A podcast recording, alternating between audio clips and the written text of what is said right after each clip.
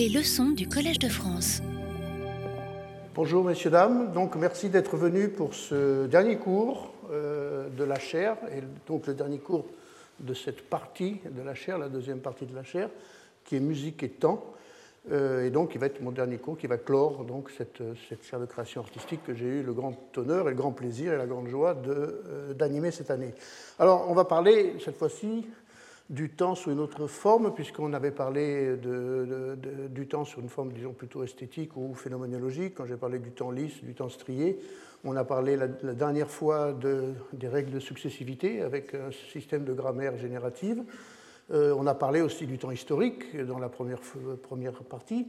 Et cette dernière partie, on va rentrer dans l'infiniment petit. l'infiniment petit en musique, c'est l'infiniment grand pour les physiciens, parce que ça, ça, ce sont des échelles de temps qui sont beaucoup plus euh, longues, mais quand même, on, peut, on pourrait parler d'infiniment petit, parce que ce, qui va nous occuper aujourd'hui, c'est donc le temps réel, la musique, la composition en temps réel, donc avec la musique électronique mais avec une conception de la musique électronique qui est celle d'aujourd'hui. C'est-à-dire que ce n'est plus une musique électronique telle qu'on la faisait il y a encore euh, une vingtaine d'années, c'est-à-dire sur bande magnétique, mais c'est sur une musique électronique qui parfois se compose au moment où vous l'entendez euh, et, qui, euh, qui, qui, prend en considération l'instant, donc l'instant présent qui, qui, va nous occuper. Alors, pour donner, je dis c'était l'infiniment petit, parce que qu'est-ce qui peut caractériser le temps réel en musique, parce que les, idées de temps réel pour les informaticiens changent d'échelle suivant le, domaine auquel ça, s'applique. Euh, pour la musique, on pourrait le définir ici, c'est lorsque le temps de calcul se déroule à une vitesse telle que l'oreille ne peut pas l'apercevoir. Alors évidemment, le temps réel, réel n'existe pas, parce qu'il faut toujours un temps pour effectuer des calculs. Peut-être que si un jour on a des ordinateurs quantiques, qui fonctionne à la vitesse de la lumière. Ce, temps-là n'existera plus, mais pour l'instant, on n'en est pas loin. On n'en est pas là, loin de là, je pense. Et donc, il faut toujours un temps. Mais ce qui se passe, c'est que maintenant, ce temps de calcul est un temps qui est tellement rapide que vous ne l'entendrez pas. Alors moi, je me rappelle, quand j'ai commencé à travailler à l'IRCAM, à la fin des années 70, euh, il fallait des fois lancer des procédures de calcul pour calculer des sons. On les lançait le soir et on, revenait le lendemain matin et on s'apercevait que finalement le, calcul avait duré jusqu'à 4 heures ou 5 heures du matin. Ça prenait plusieurs heures euh, pour, pour, effectuer. Il fallait donc ensuite réécouter le résultat. Si on n'était pas content, il fallait le retransformer, relancer une procédure de calcul. Donc c'était très long. Alors évidemment, le temps réel, euh, on peut dire c'est un avantage parce que ça va beaucoup plus vite, mais euh, ce qui nous intéresse, en tout cas nous les, artistes, les compositeurs, ce n'est pas du tout la question de l'avantage, puisque euh, le temps réel et, les technologies, par l'informatique, par la même occasion, euh, évidemment ont pu résoudre certains problèmes, mais ils sont là surtout pour poser de nouvelles questions. Et c'est ça qui est intéressant. Je dirais que même s'il n'y a pas de nouvelles questions, ça n'en vaut pas la peine. C'est ça qui m'intéresse quand on prend euh, un, nouvel outil. Je ne veux pas faire de, euh, rapprochement historique exagéré, mais euh, je pense que quand Beethoven a eu ses Hammer clavier, ces, ces grands pianos qu'il a achetés en Angleterre, on n'aurait pas eu les pièces pour piano qu'il a composées s'il n'avait pas eu cet instrument-là. Donc l'instrument a posé des questions qui ont été résolues d'une manière ou d'une autre. Et c'est exactement ce qui se passe avec l'utilisation du temps réel euh, dans la composition, ça va déranger, ça va modifier notre manière de composer, et ça a été l'objet de mes, études et de mes recherches depuis plusieurs années dans cette direction-là, puisque je ne compose exclusivement, exclusivement euh, de musique électronique qu'en temps réel. Ce n'est pas du tout idéologique, mais je vais vous expliquer pourquoi. Parce que le temps de la composition est un temps différé, c'est-à-dire que quand on compose une partition, par exemple, ce que, je fais tout le temps euh, avec du papier à musique, quand je compose des pièces d'orchestre, euh, on ne compose pas au fil la, comme ça, comme, ça vient. J'ai eu l'occasion de vous en parler au cours de, ce, séminaire, de, ce cours. Euh, il y a des procédures de composition, enfin, il y a, il y a le, temps, la, manière dont on ordonne, les choses dans le temps de l'œuvre n'est pas le temps de leur composition, on réarrange, il y a des, choses qui, qui, qui, sont modifiées, on anticipe. Donc c'est vraiment du temps différé, c'est-à-dire que c'est quelque chose qui est préparé, quelque chose qui est anticipé et qui mûrit et qui petit à petit trouve sa forme définitive sous forme de partition. Mais quand on a une partition, on n'a pas encore la musique, on a la partition pour qu'elle soit jouée. Et bon, la question de l'écriture, je les ai abordées aussi, mais c'est vrai que l'écriture de la partition, c'est le temps de la, composition, mais ce n'est pas toute la musique, puisqu'il euh, manque à cette partition une interprétation, il manque quelqu'un pour la jouer, pour que la musique trouve son aboutissement euh, naturel ou plein. Par contre, en revanche, le temps de l'interprétation n'est pas un temps réel. Pardon, le temps de l'interprétation est un temps réel, excusez-moi. Euh, autant la composition est un temps différé, mais l'interprétation est un temps réel. Parce qu'un euh, interprète, évidemment, euh, et ça on pourra leur demander tout à l'heure, puisque nous en, avons, nous en avons trois de très grande qualité aujourd'hui, un interprète anticipe, évidemment, il sait ce qu'il va écrire, il sait ce qu'il va produire, mais la manière exacte, les valeurs exactes qu'il va produire ne sont pas anticipable. Parce que, pour donner un exemple, si j'écris mezzo forte dans une partition, je demande à un interprète ce que veut dire mezzo forte, il ne saura pas le dire, et personne ne pourra le dire, si ce n'est que ça se situe entre un piano et un forte. Mais on ne sait pas exactement ce que ça veut dire. Donc l'interprétation fonctionne avec des zones, qui sont des zones mentales, qui se traduisent ensuite par des zones physiques, puisque euh, pour un violoniste, ce sera une pression de l'archet, pour un pianiste, ce sera une vitesse d'attaque du clavier, pour un percussionniste, ce sera aussi une vitesse de frappe, etc. Un, instrument avant, ce sera un souffle. Mais disons qu'on ne peut pas prédire avec exactitude ce que, euh, les, valeurs qui vont être les données de l'interprétation. Et c'est pour ça que c'est du temps réel, puisqu'on va connaître la valeur exacte au moment même où elle va être produite et pas avant. Avant, on peut se tromper, on peut en approcher, mais on ne peut pas connaître les valeurs exactes, c'est impossible. Ce qui est important à savoir, c'est que l'écrit ne fixe pas toute la, totalité du phénomène sonore. C'est-à-dire que quand j'ai écrit une partition, j'ai écrit un certain nombre de signes sur une page, par exemple les notes de musique, leur durée, leur intensité, si c'est fort, si c'est pas fort, leur vitesse, euh, aussi des éléments d'interprétation, si, je veux un son euh, agressif, un son doux, ou, enfin, des, choses qu'on écrit de manière plus ou moins euh, poétique ou plus ou moins analogique, mais ce que vous entendez en musique, c'est beaucoup plus que ce qui est écrit dans la partition. C'est-à-dire que l'interprète va de lui-même ajouter de manière plutôt intuitive, je dirais, mais pas prédéterminée, pas déterminée en tout cas, il va ajouter des éléments à une partition qui est non pas volontairement, mais qui est physiquement euh, incomplète.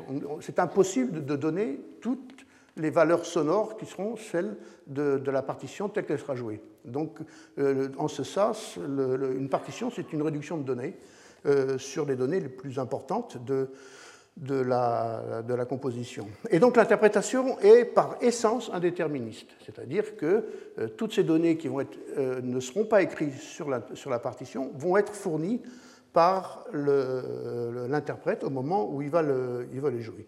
Alors, ce qui m'intéresse dans, ce, dans ce, montage, c'est que j'ai parlé du temps différé, j'ai parlé du temps réel, j'ai parlé de l'écriture, de la composition, j'ai parlé de l'interprétation, et je me suis dit, la composition en temps réel, ça doit être quelque chose qui doit pouvoir saisir ce moment de l'interprétation en temps réel. C'est-à-dire que ce que je ne peux pas déterminer avec exactitude, la machine, elle, pourra l'analyser avec exactitude, et comme elles sont très rapides, elle pourra l'analyser au moment même où l'événement va se produire. Donc ça pose, ça transporte, je dirais, le, champ d'activité du compositeur d'un bord à l'autre, c'est-à-dire d'un côté, comme je dis, on est sur sa table de travail, on compose, et donc c'est du temps différé, et de l'autre côté, on va utiliser aussi des éléments qu'on ne connaît pas auparavant, mais qui va être fourni euh, par l'interprète. Euh, et euh, la composition en temps réel, finalement, doit intégrer l'interprétation, c'est-à-dire elle doit intégrer une partie de l'interprétation. Alors ce qui est temps réel, ce qui n'est pas temps réel, c'est peut-être pas le lieu ici de le, de le, formuler, mais je dirais que par définition, pour moi, à chaque fois qu'un événement se produit de la même manière, on peut dire qu'il est en temps différé, c'est-à-dire que l'événement est fixe, il ne va pas bouger, il sera toujours le même. Euh, comme une bande magnétique, par exemple, quand on joue, ou un CD, quand on le joue, on va reproduire plus ou moins le même signal, sauf si vous mettez un peu plus fort, un peu moins fort. Mais le signal reste le même, il sera juste plus fort ou moins fort, mais il ne va pas changer intrinsèquement. Ce qui est intéressant, c'est que quand euh, un interprète joue plus fort ou moins fort, ce n'est pas juste le son qui sera plus fort ou moins fort, mais ce sera la qualité interne du son, c'est-à-dire les constituants du son, les harmoniques, qu'on appelle les harmoniques, ou même le niveau de bruit, ou différentes qualités acoustiques qui, sont vraiment constitutives du son, qui vont être modifiées et qui seront différentes. Donc c'est vraiment le, son lui-même qui va être différent. Et c'est par instant, c'est cet élément-là donc qui va être produit en temps réel que je cherche à capturer et à capturer pour l'utiliser à des fins compositionnelles. Alors j'ai donné à ce, système qui n'en est pas un, mais c'est plutôt une, je dirais un cas de figure, euh, j'ai donné un nom qui, s'appelle, qui, est celui de partition virtuelle, c'est-à-dire que euh, ce n'est pas une partition réelle, comme, comme l'est une partition classique ou moderne, enfin qui est écrite, mais c'est une partition virtuelle parce qu'elle va intégrer des valeurs d'interprétation comme paramètres de composition. Et ces valeurs d'interprétation, je le redis, sont indéterministes. Donc l'idée, c'est que ce qui jouait en temps réel, maintenant, va être susceptible de modifier le discours musical lui-même. C'est-à-dire qu'on décide d'avoir un système de composition qui va nous, nous donner une musique avec certaines euh, configurations, certaines morphologies, une musique qui a son caractère. La manière dont le musicien va jouer au moment du concert, parce que s'il le joue le lendemain, ce sera différent, pas complètement différent, mais sensiblement différent. Ça va modifier non pas juste l'interprétation, mais des fois le discours musical lui-même. C'est-à-dire que la musique va être sensiblement différente en fonction du texte qui va être joué. Donc il y a une interactivité, et donc c'est un mot qui est très à la mode, l'interactivité. En musique, ça existe depuis qu'on fait de la musique ensemble, mais euh, là, c'est vraiment fait avec des machines parce qu'il va falloir que le discours lui-même puisse se modifier. Et donc euh, la partition que jouent les instrumentistes sera la même, mais le résultat qui va sonner dans la musique de synthèse, qui va sonner dans le haut-parleur, va être modifié par les conditions d'interprétation. Et donc, ce qu'on peut dire, c'est que dans une partition virtuelle, on connaît la nature des composants qui vont la constituer, c'est-à-dire est-ce que je vais jouer sur, par exemple, des, vitesses, est-ce que je vais jouer sur des tempos, est-ce que je vais jouer sur le fait que les sons soient dans l'aigu, dans le grave, enfin sur des paramètres de composition qu'on peut déterminer, il y en a autant qu'on veut. Mais donc ça, on connaît sur quoi ça va, ça va traiter, mais comme je l'ai dit tout à l'heure, on ne connaît pas les valeurs exactes qui vont, qui vont l'organiser. C'est-à-dire, si je dis, on, par exemple, j'ai un souvenir qu'il y a un système qui s'appelle le système MIDI qui peut repérer entre 127 manières différentes d'attaquer une note sur le piano. C'est 7, 7, euh, factoriel 7. Donc euh, il y a 127 manières différentes, il y en a beaucoup plus, mais euh, avec ce système-là, on peut repérer 127 manières différentes. Il est évident que si je demande à un pianiste de me jouer le 88 ou le 89, il va me dire il y a quelque chose qui ne va pas là. Tu ne comprends pas. Euh. Par contre, si je, lui demande de jouer mezzo forte, il me comprendra tout de suite, alors que je ne peux pas définir ce que c'est le mezzo forte. Mais on va se comprendre tout de suite. Donc il y a cette, espèce de logique floue, cette espèce de, mode de communication qui ne passe pas par, une, chose exacte, qui sert et qui est toujours euh, bien sûr très important. Mais par contre, une fois que ce sera joué, au moment où c'est joué, la machine va pouvoir me dire ah ben c'était 88 ou c'était 92. Ça, ce sera très précis et ce sera sans appel. Mais c'est le résultat d'une analyse, mais qui n'a pas été euh, prédictible. Alors, je vais euh, articuler ce cours en deux, temps. La première sera consacrée à la première pièce qui sera jouée au concert de ce soir, qui s'appelle Partita 2, qui est une pièce pour violon et électronique. Euh, et la seconde euh, euh, partie de ce cours, ce sera consacré à la deuxième pièce qui s'appelle Le temps, mode d'emploi, pour deux pianos et électronique, tout ça en temps réel. Et donc, on va commencer avec Partita. Je vais demander à Son Kang, donc soliste à l'ensemble d'état contemporain, pour laquelle j'ai écrit cette, pièce, de me rejoindre, puisqu'on va interpréter des extraits de cette pièce pour vous expliquer comment tout ça fonctionne et pour voir un peu comment une interprète peut elle-même agir sur le discours musical. Alors je vais commencer par euh, pour vous montrer un système de synthèse euh, que j'ai utilisé qui s'appelle la synthèse par modélisation physique. Alors je vais expliquer ce que c'est. Vous, vous écouterez ce soir dans cette pièce beaucoup de sons qui sont issus de ce modèle de synthèse. Alors en général, dans un modèle de synthèse, on dit euh, un système, enfin on lui demande de jouer telle hauteur, telle hauteur, et on définit les intensités, on définit la durée. Ici, on, ne fait pas du tout ça, c'est-à-dire que c'est une synthèse qui va euh, modéliser euh, vraiment l'élément physique. Donc on a au début, on a une corde virtuelle, donc qui est tendue entre deux points, sur les deux points rouges. Évidemment, plus cette corde est tendue, plus, le son plus la corde va être accordée dans l'aigu. Et on a une corde, et puis comme vous le savez, aussi on a un archet qui va venir frotter cette corde. Et alors, le corde et l'archet, pour compléter ce système-là, c'est un système qui a été mis au point par Mathias de Moucron, qui est un chercheur qui a travaillé à l'IRCAM, euh, et que j'ai utilisé dans un quatuor à cordes qui s'appelle Tensio et dans cette partie-là. Et donc, pour euh, utiliser ce système-là, il y a donc euh, plusieurs types de paramètres, c'est-à-dire qu'on a la position. L'archet peut jouer à différentes positions sur la corde, ce qui va changer le son du, violon. On appelle ça tasto, ponticello ordinario, suivant la manière où on, place un son plus ou moins filtré, plus ou moins chaud, suivant la manière dont on place l'archet. Ensuite, on a une chose qui est très importante, c'est la vitesse de l'archet, c'est-à-dire que l'archet va, euh, exciter la corde avec une certaine vitesse, donc c'est un deuxième paramètre. Troisième paramètre, c'est la pression, donc il y a aussi une pression sur la corde qui va être plus ou moins euh, exercée. Alors, euh, les conditions naturelles, euh, sont celles-ci, c'est-à-dire que euh, quand on a un son fort, on l'obtient avec une pression forte et une grande vitesse de l'archet. Et je demandais à Esson de nous faire une démonstration de ça, juste des sons qui sont forts, et vous allez voir que ça demande une pression de l'archet et une vitesse d'archet assez soutenue.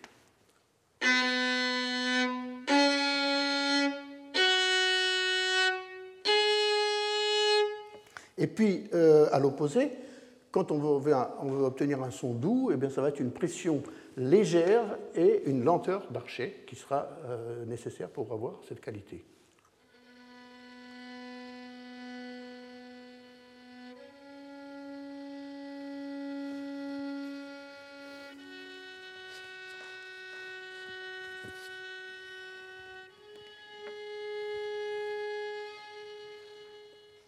Voilà, donc ça, ce sont ce qu'on appelle les conditions naturelles, c'est pour ça que j'ai mis des guillemets. Ce n'est pas évidemment naturel puisque c'est produit par, par euh, culturellement, je veux dire, par, une, par une, éducation, euh, mais enfin, disons, c'est naturel par rapport aux conditions technologiques que, je vais montrer dans quelques, dans quelques instants. Donc, euh, donc on, a, on, a, ces deux paramètres qui sont la pression et la vitesse. Et maintenant, si je demande à Esson de me faire quelque chose qui est un peu contre nature, euh, en tout cas dans, dans, les, dans, le, dans l'éducation des violonistes, c'est de combiner, de combiner une très grande lenteur d'archet avec une pression euh, forte. Et qu'est-ce qu'on a comme type de son?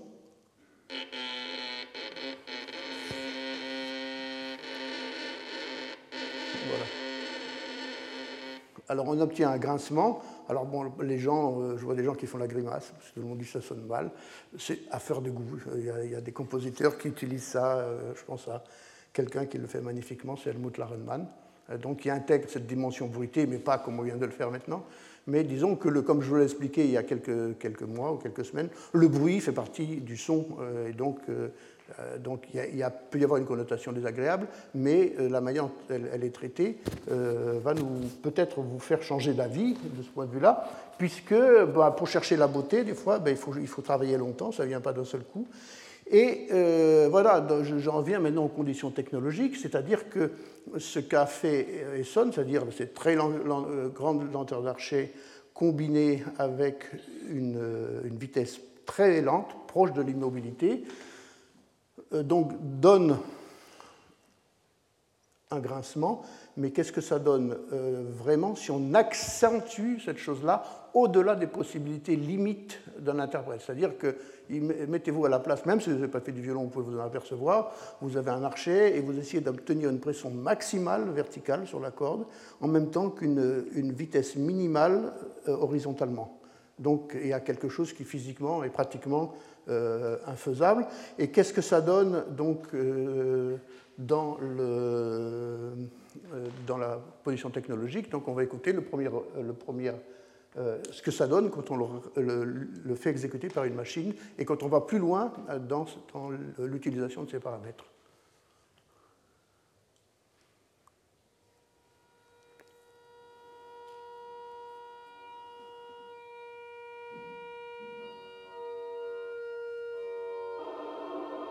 grincement. Et maintenant, une granulation. Grincement, et on revient.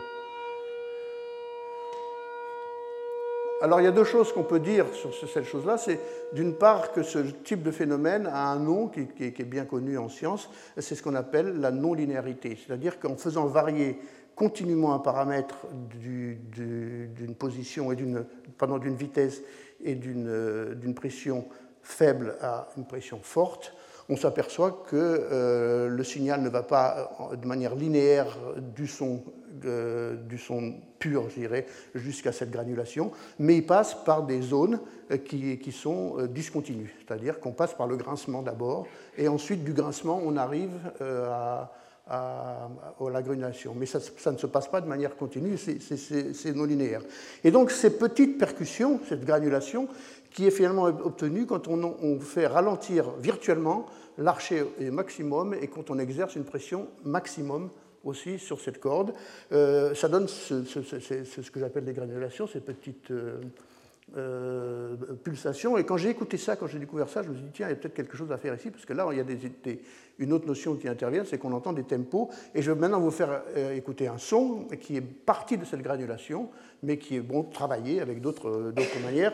Et c'est pour vous, montrer comment est-ce qu'on peut dégager une expression musicale de quelque chose qui paraît au départ sans espoir. Donc on va écouter une conséquence de cette granulation.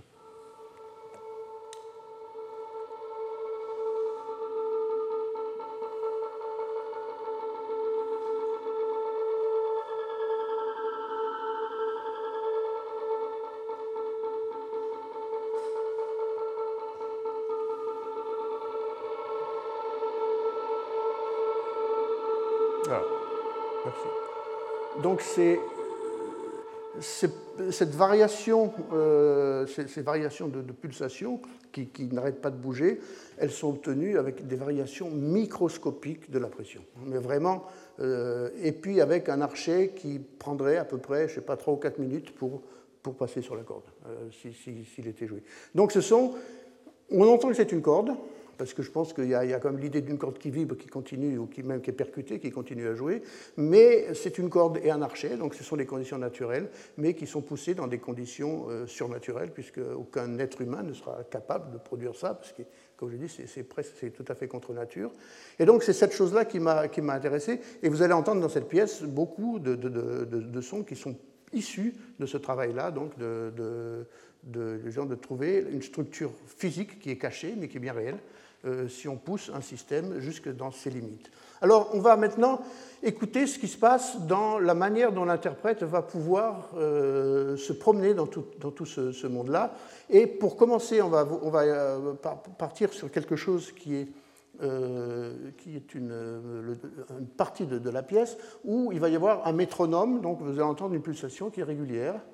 Et puis, sur ce métronome, euh, Esson va jouer une phrase que j'appelle un rythme balancé, c'est-à-dire ti, ta, ti, ta, ti, ta, ti, un peu comme un rythme de sicilienne, si vous voulez, euh, un rythme brève, longue, brève, brève, longue, brève, et qui va être enregistré par la machine, et la machine va le reproduire dans une boucle qui va se dérouler euh, pendant une partie de la pièce. Donc, exemple 1, 2 et 3. Donc, le métronome.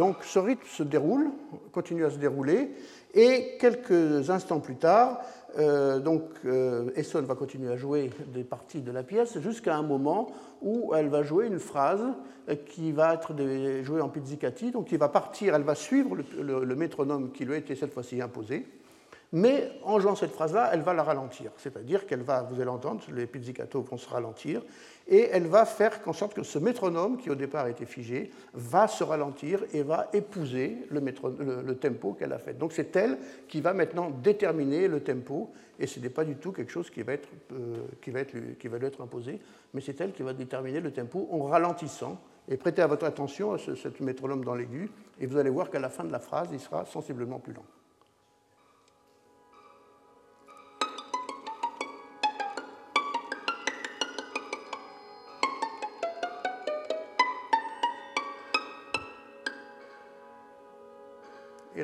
Le rythme est beaucoup plus lent maintenant. Donc on a défini une autre, qualité. Donc on a ces deux éléments-là, le métronome et ce rythme balancé. Et maintenant, ce qu'elle va faire, c'est qu'elle va se laisser se dérouler ces deux éléments euh, simultanément. Je vous avais parlé il y, a, il y, a, 15 jours du temps lisse, on est exactement dans ce cas-là, c'est-à-dire que finalement, la, superposition de ces deux éléments est totalement fortuite, c'est-à-dire qu'elles sont comme ça, mais des fois elles pourraient être comme ça. Ça dépend du tempo qu'elle a imprimé. Mais ces deux éléments maintenant continuent à flotter et à vivre simultanément. Et ce qu'elle va faire, c'est qu'elle va changer le rythme et changer l'harmonie de ce rythme balancé. Donc toujours, euh, le métronome reste imperturbable, mais il ne réagit pas pour l'instant.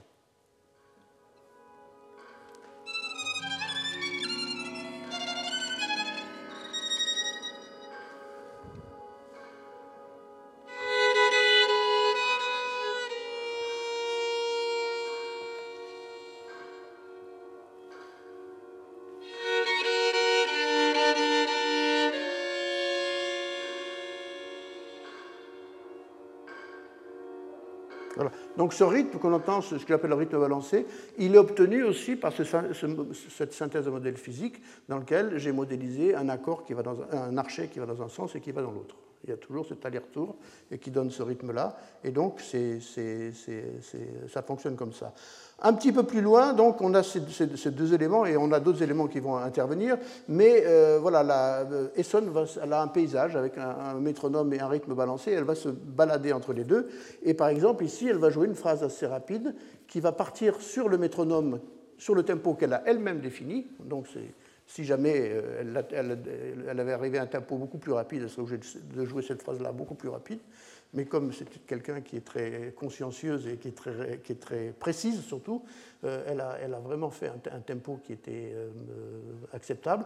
Et donc là, elle va, elle va loger toutes ces notes-là dans le tempo qu'elle a défini, et petit à petit, elle va l'accélérer encore. Donc mesure 11 à 13, événement 11 à 13.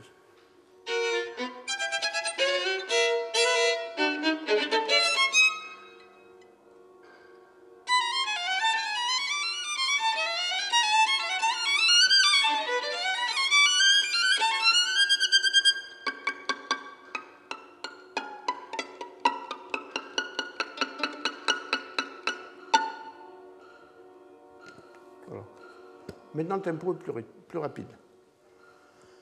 Donc, plus tard, elle va de nouveau modifier euh, cette variation de tempo. Elle va, cette fois-ci, elle va la, ralentir. Donc, le tempo va être, euh, le métronome va être fixe pendant un moment, ça va accélérer, ça va ralentir. On va avoir ce changement. Mais elle va faire apparaître maintenant cette corde virtuelle dont que je vous ai expliqué tout à l'heure, qui est basée sur cette granulation.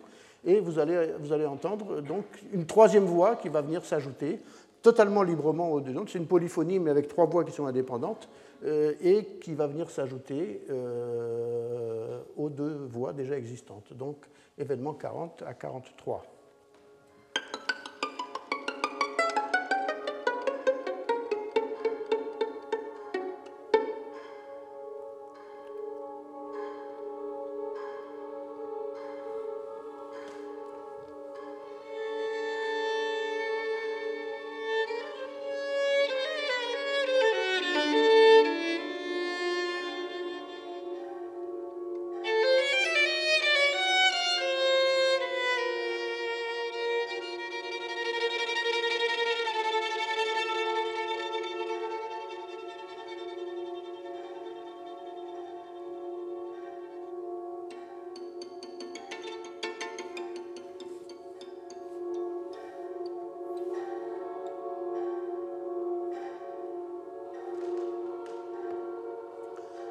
Alors ensuite, qu'est-ce qu'on va faire de cette corde qui continue à jouer toute seule? Eh bien, on va essayer de la faire s'envoler, c'est-à-dire qu'on va lui, donner une,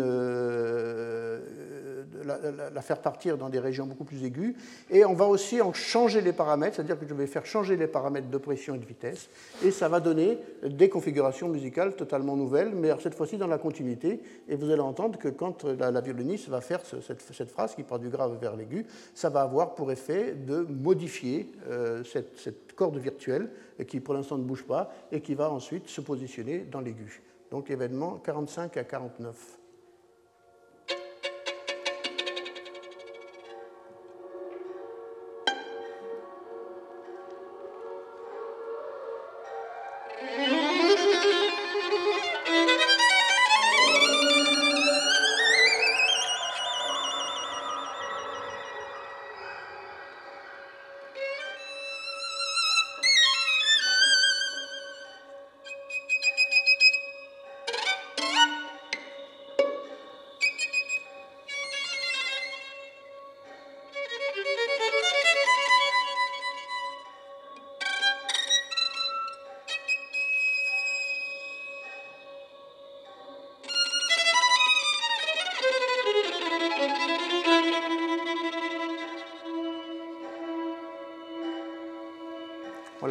Là, il y a encore une nouvelle voix, trémolo, qui, s'est accentuée. Donc comme ça, j'accumule des voix les unes superposées les unes aux autres. et au cours de la pièce, donc on a le, métronome, on a la corde virtuelle, on a le rythme balancé, ce trémolo, on a quatre structures qui sont euh, indépendantes et qui, peuvent se bouger les unes par rapport aux autres. Et au cours de la pièce, eh ben, euh, la, soliste va être amenée à voyager, à faire des, séquences qui vont être dans le rythme de l'un, dans le rythme de l'autre. Elle va se balader entre ces quatre structures comme si c'était quatre paysages différents. Et donc, euh, et, en se baladant dans ces, dans ces structures, en se promenant dans ces structures, comme je l'ai montré pour le rythme, elles vont, elle va modifier la, musique elle-même suivant la manière dont elle interprète. Elle va modifier le tempo, mais elle, elle peut modifier la vitesse, elle peut modifier d'autres paramètres de son. Donc toute cette, euh, cette musique, ou je dirais, je dirais 60% de cette musique, euh, ne sonnerait pas pareil que si euh, la violoniste ne jouait pas. Donc c'est vraiment une musique qui intègre des valeurs d'interprétation. Et pour terminer cette première présentation de cette pièce, on va écouter la, toute fin de la pièce, où là. Il y, y, a ce que j'appelle une toupie sonore, donc c'est quelque chose que j'avais déjà utilisé dans plusieurs euh, de mes anciennes compositions. C'est un son qui tourne sur lui-même. Un son comme une toupie, un son qui tourne sur lui-même. Mais ce son-là va se balader aussi dans l'espace. Vous avez huit haut-parleurs, ou six, je crois, mais six haut-parleurs autour de vous. Euh, et euh, le, son donc, va remplir l'espace. Et vous allez voir que le son va bouger mais il va bouger euh, en fonction de ce que joue l'interprète. C'est-à-dire que la manière dont elle va jouer, si elle joue des sons dans l'aigu ou dans le grave, très souvent, les sons, quand elle va jouer dans l'aigu, les sons sont projetés à l'avant. Quand elle va jouer dans le grave, les sons sont projetés à l'arrière. Surtout quand elle va faire des pitches, vous allez entendre qu'elle euh, va, elle va faire modifier les sons. Donc c'était comme si euh, la violoniste, comme si Esson était une magicienne qui joue avec des toupies sonores et qui les fait voler dans l'air. Sauf là que ces toupies sont des toupies virtuelles, mais euh, la manière dont ces toupies vont se déplacer dans l'espace dépend exclusivement de ce qu'elle va faire maintenant.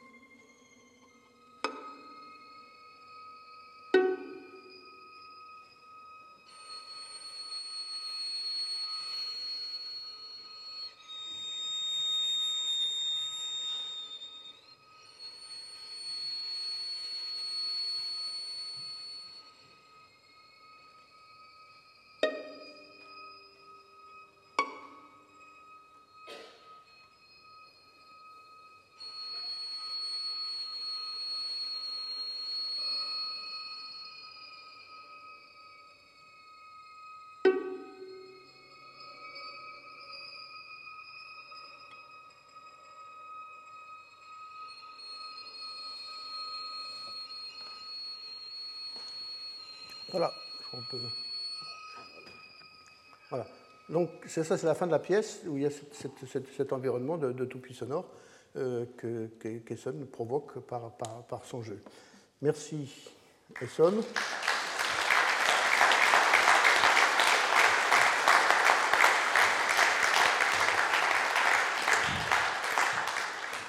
Et on va passer maintenant à la deuxième partie de cet exposé euh, sur une autre euh, utilisation des techniques en temps réel, de la composition en temps réel, euh, qui va vous présenter un autre aspect qui est peut-être moins lié à l'interprétation, mais quoi que ça va provoquer les interprètes de manière différente, vous allez voir pourquoi, mais qui est basé sur euh, quelque chose qui est, euh, euh, que, que j'utilise depuis assez longtemps, qui est le procédé des chaînes de Markov, qui est un procédé qui est très connu de la part des scientifiques, mais qui permet de faire des successions d'événements et de gérer dans quelles conditions un événement peut être suivi par un autre. Donc un événement peut être une note, donc on peut concevoir comme ça des mélodies, des accords, des polyphonies, avec comme ça, en, déterminant les conditions pour une note ou pour un événement d'être suivi par l'autre. Et ces conditions sont encore probabilistes, parce que ce qui m'intéresse dans ce, genre de choses-là, c'est de faire en sorte que la musique électronique ne soit pas un fond sonore derrière l'instrument, mais que la musique électronique soit vraiment active. Et là, l'ordinateur va réellement composer, alors pas composer comme un être humain compose,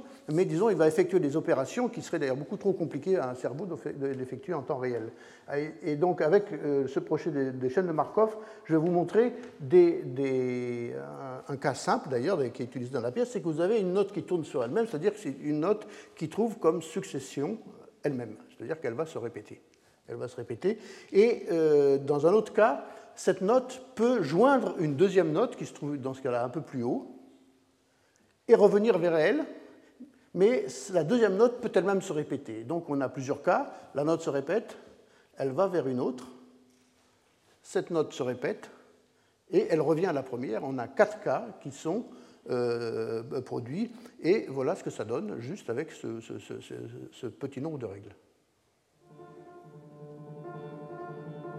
La note grave, la note aiguë. Voilà. Et la probabilité que, la, chose se répète est pratiquement nulle. Mais là, cette fois-ci, on passe d'une note à l'autre de manière euh, directe, je dirais, mais en tout cas, c'est aléatoire. la, manière dont elle passe de l'une à l'autre est aléatoire. Mais on peut y passer par des chemins. Alors, j'en ai tracé deux, un chemin bleu et un chemin rouge. C'est-à-dire que pour joindre euh, la, note grave et pour arriver à la note aiguë, eh bien, elle va passer par d'autres notes, comme dans une espèce de gamme. Et la manière dont elle va, évoluer est aussi faite avec des, probabilités, avec ces distances de Markov que j'ai que j'ai utilisées pour créer ces, ces, mélodies qui ne peuvent a priori, théoriquement, jamais se reproduire à l'identique. Exemple 2.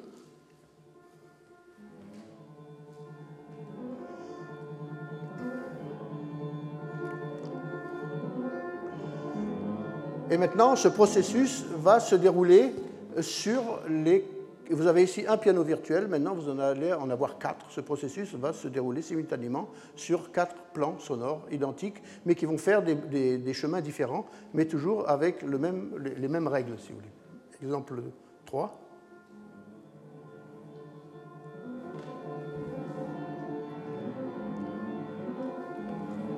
Le prochain, 36 prochain après.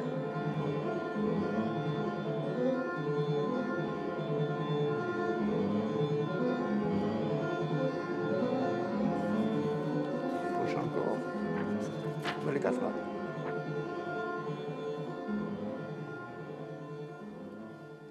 Voilà, donc l'échelle euh, se, développe indépendamment euh, de, cette manière-là. Et euh, il vient un moment où ce, processus de chaîne de Markov va se, scléroser. Disons que ce processus va se transformer, va descendre dans le grave, et il va finir par devenir de simples points. Et donc il va se ralentir, et vous allez entendre que comment on passe par de relations continues entre ce processus génératif automatique à des points sonores euh, qui vont servir vraiment de, de soubassement à ce qu'on va entendre après. Donc, exemple 4.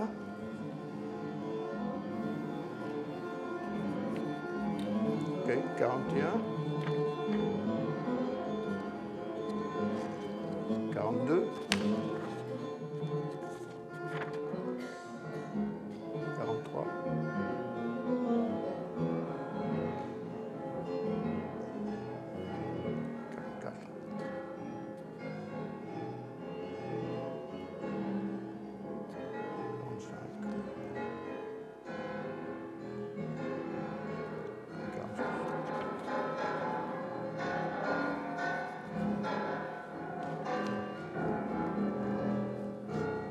Donc sur ce processus de point sonore maintenant, qui, est comme, si le, système était en train de, végéter, quoi, parce que c'est toujours le même, hein, mais qui est, traité différemment. Les, deux pianistes vont jouer maintenant une séquence euh, qui vont être... Euh, alors ça va être vraiment euh, ce que j'appelais la dernière fois un temps lisse, ce sera exactement ça, c'est-à-dire que les deux pianistes ne peuvent absolument pas se synchroniser avec ces éléments-là, puisqu'ils ne savent pas à quel moment ils vont tomber. Donc ça fait un fond sonore un peu chaotique, mais sur lequel ils vont eux-mêmes poser d'autres points avec une technique d'harmonique et ils vont s'échanger un petit peu comme des, mélodies de cloche qui vont alternativement faire passer d'un piano à l'autre, mais tout ça dans un temps totalement lisse, c'est-à-dire qu'il n'y a rien qui les détermine euh, à, jouer. Et donc euh, on va écouter une, section pour piano donc, qui va être basée sur ces points sonores et qui, qui va servir de base, de sous-bassement à la musique.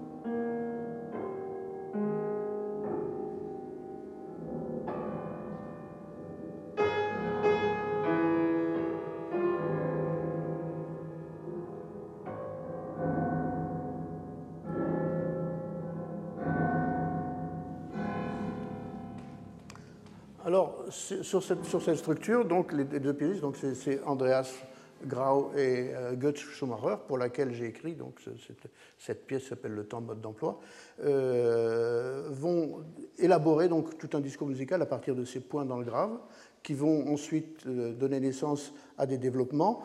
Et beaucoup plus loin dans la pièce, c'est pour ça que ça s'appelle le temps mode d'emploi, puisque dans cette pièce-là, il y aura euh, il y a une, allusion à Georges Perec, mais ça vous pourrez l'apprendre ce soir si vous lisez le, programme du, concert. Euh, mais aussi, c'est parce que dans cette, dans cette pièce-là, il y a énormément de processus qui parcourent tout le temps de la pièce, qui dure plus de 50 minutes, mais ces processus, des fois, évoluent très lentement et ressortent et, se cachent. Donc il y, a, énormément de temps superposés, mais qui ne seront pas tout le temps explicites, qui ne seront pas tout le temps euh, entendus. Mais beaucoup plus loin dans la pièce, on reprend cette structure ponctuelle et vous allez voir comment, à partir de cette structure ponctuelle, on fait le chemin inverse et on va la reconstituer et on va retrouver les chaînes qu'on avait tout à l'heure. Donc, exemple suivant.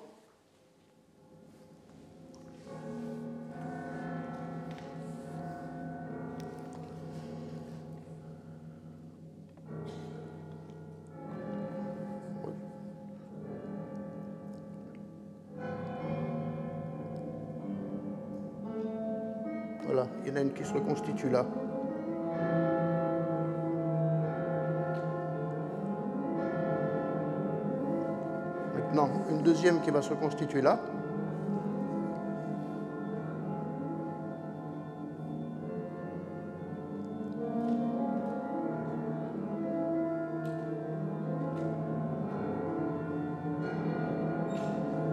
une troisième qui va se constituer au fond.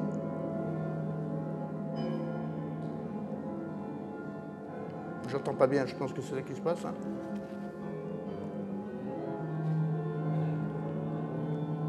Et une quatrième maintenant.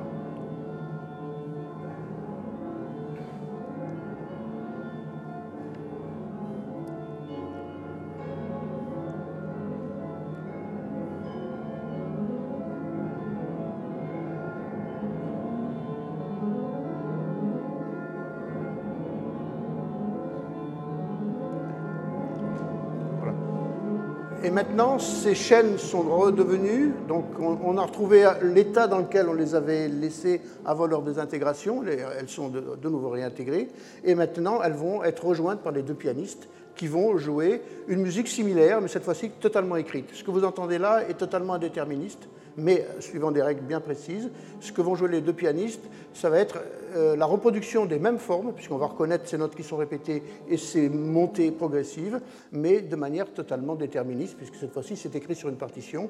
Et la seule chose qu'ils ont à faire, c'est se synchroniser avec le rythme de, de la musique électronique. Donc maintenant, on va écouter l'exemple suivant.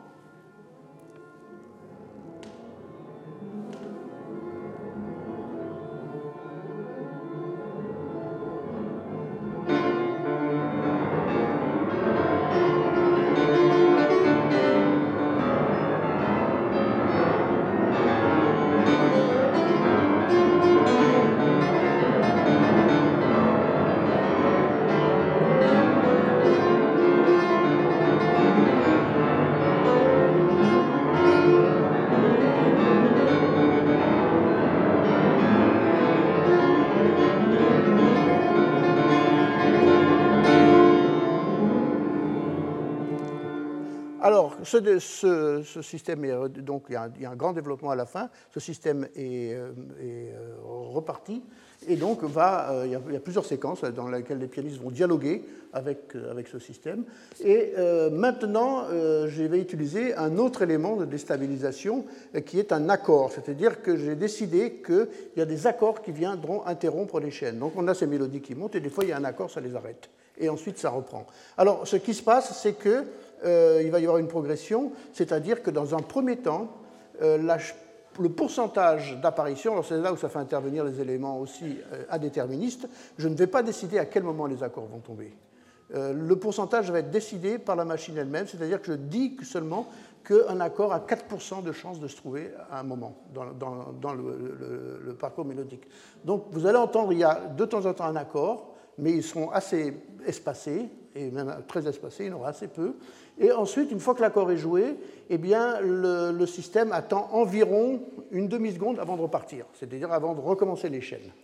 Donc, tout ça, à la fois le temps, la probabilité d'apparition et le temps de redémarrage des scènes, est soumis à un calcul probabiliste qui n'est pas décidé ni par moi ni par les pianistes, mais par la machine euh, elle-même. Ceci dit, cet indéterministe produit une forme très, très, très, très audible, qui est justement cette interruption de, de l'accord. On va l'écouter sur une seule voix,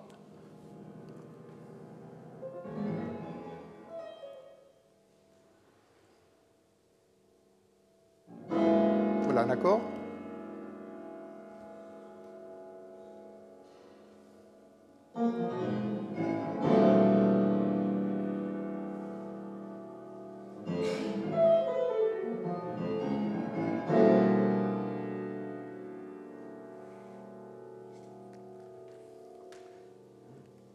Maintenant, on va l'écouter avec les quatre, les quatre voix superposées, donc, qui vont donner ces, stop time, quoi, où la musique s'arrête, mais aussi avec les deux pianos qui vont euh, dialoguer de manière similaire, mais avec une partition plus ou moins déterministe. Je vous expliquerai pourquoi comment.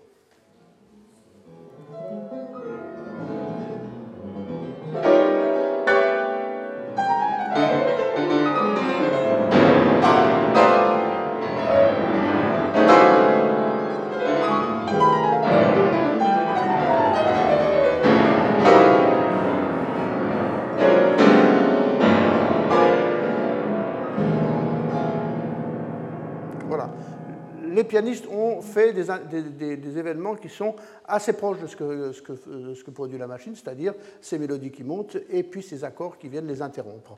Euh, le système va évoluer euh, beaucoup pendant euh, jusqu'à la, la, fin de la pièce de la manière suivante, c'est-à-dire que la probabilité d'accord va être beaucoup plus grande, c'est-à-dire que les accords vont intervenir beaucoup plus fréquemment, et le, la durée, enfin le temps d'intervalle avant que les chaînes reprennent va être plus long. Alors ici, ce sera par exemple de 15 il y a 15% des chances d'avoir un accord, et le temps d'attente sera à peu près de 2 secondes. Un peu plus tard, il y aura 30% de chances d'obtenir un accord, de chance ou de risque, hein, ça dépend des gens. Euh, et le temps de, de, enfin, avant que ça reprenne sera entre 2 et 6 secondes. Et à la fin, on, on, continue de, 40 à, à 40%, 40 de, temps.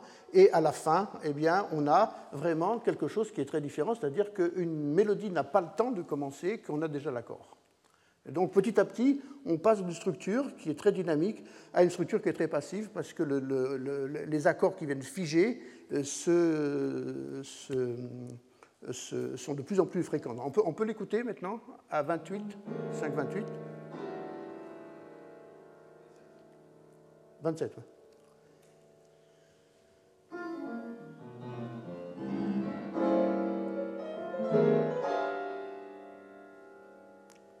Et maintenant, on passe à 28. Voilà. Et là, personne ne peut savoir ce qui va se passer. Mais par contre, on sait où ça va se passer. C'est-à-dire qu'on sait ce qui va se passer, mais à quel moment, on ne le sait pas. Alors, ça pose un problème, enfin, ce n'est pas un problème, ça pose, euh, c'est en ce sens-là que je disais que ce genre de musique n'est pas là pour résoudre des problèmes, mais pour poser des nouvelles questions. La question maintenant, ça va être comment est-ce que les deux pianistes vont pouvoir faire un contrepoint avec une musique qui n'existe pas. C'est-à-dire que euh, Jusqu'à présent, on faisait des contrepoints, c'est-à-dire qu'il y avait, euh, on savait que tel, tel, événement allait avoir lieu à tel moment, à tel moment, donc on pouvait anticiper. Là, puisque la musique se compose au moment où vous l'entendez, euh, il n'y a aucune manière de savoir si un accord va venir ou si un accord va, venir.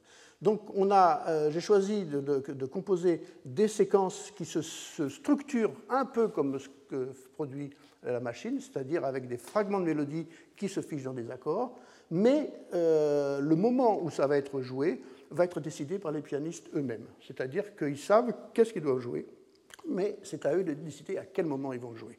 Et ça, ils le font intuitivement en réponse avec ce que donne la machine. Alors, il n'y a pas de règle. J'ai voulu qu'il n'y ait aucune règle, que ce soit vraiment, comme on dit dans, le jazz, au feeling, c'est-à-dire que quand vous le sentez, ben, vous le jouez. Et euh, ce qu'on va faire, on va faire l'expérience, on va le jouer deux fois. On va le jouer deux fois. Et donc, ça va être deux fois la même musique, si vous voulez, au niveau des structures, mais ça va être joué deux fois de manière différente, puisque la machine ne va jamais produire la même chose. Donc, on va écouter une première fois cette séquence, donc avec la machine qui va dérouler ces chaînes de Markov de, manière totalement euh, aléatoire, mais contrôlée quand même, parce qu'on sait quel type d'événement va arriver, mais le temps est incertain, et les pianistes qui vont se débrouiller avec. Première fois.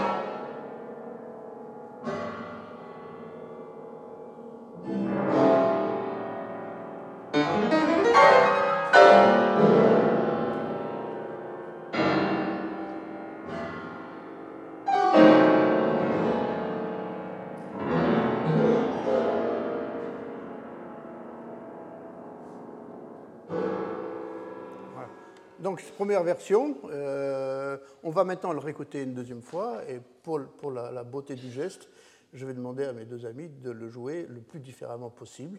C'est-à-dire d'essayer de réagir de manière différente, c'est-à-dire peut-être des fois plus nerveusement, des fois au contraire beaucoup plus euh, calme. C'est-à-dire que les événements arrivent et on peut, décider d'y répondre ou pas.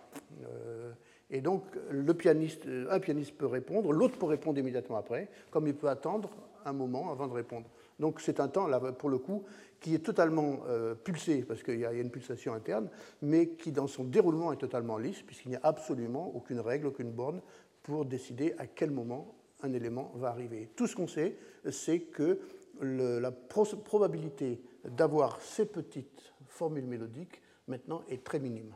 Donc on sait en a très, petit peu, très peu de mélodies et beaucoup d'accords. Et c'est exactement dans le même genre de, configuration que se placent les deux pianistes. Donc on va réécouter une deuxième fois cette séquence, qui sera évidemment différente.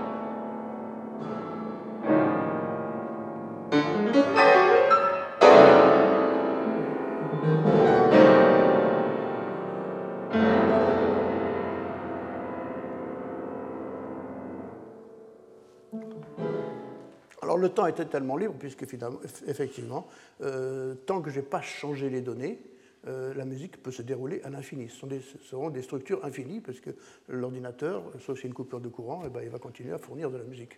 Euh, suivant des, périodicités, suivant des, Alors tout ça, ce sont des règles de composition, puisque vous savez que la composition s'effectue bien sûr avec l'intuition, mais depuis euh, Guillaume de Machaut, on sait qu'il y a des règles qui sont, et même avant lui probablement, on sait qu'il y a des règles qui sont à la base. Euh, Bach, par exemple, est composé avec des règles très strictes. Je pense que maintenant, à l'époque où nous vivons, c'est de manière tout à fait, je dirais, logique de déduire des règles qui proviennent plutôt d'une d'une idée plus contemporaine, qui est justement le rôle de, l'aléatoire, de l'indéterminé, de tout ce qu'on ne connaît pas, mais tout ce qu'on peut approcher avec un raisonnement déterministe. Je crois que c'est une, une, mode de pensée que comprennent en tout cas assez bien les scientifiques. Et n'étant pas scientifique moi-même, j'en suis quand même très inspiré, puisque j'essaie d'introduire ces dimensions aléatoires. Euh, ça a été fait par le passé par un, compositeur comme Xenakis a utilisé des dimensions aléatoires, mais il l'a fait euh, pour composer des partitions qui étaient écrites. Donc à la fin, les partitions sont toujours jouées de la même manière. Ici, c'est vraiment de l'aléatoire contrôlé dans le sens où la musique que vous entendez se compose au moment où vous l'entendez et suivant des règles qui ont été déterminées. Je vais m'arrêter là. Je remercie beaucoup euh, mes amis Retrouvez tous les contenus du Collège de France sur www.colège-2-france.fr.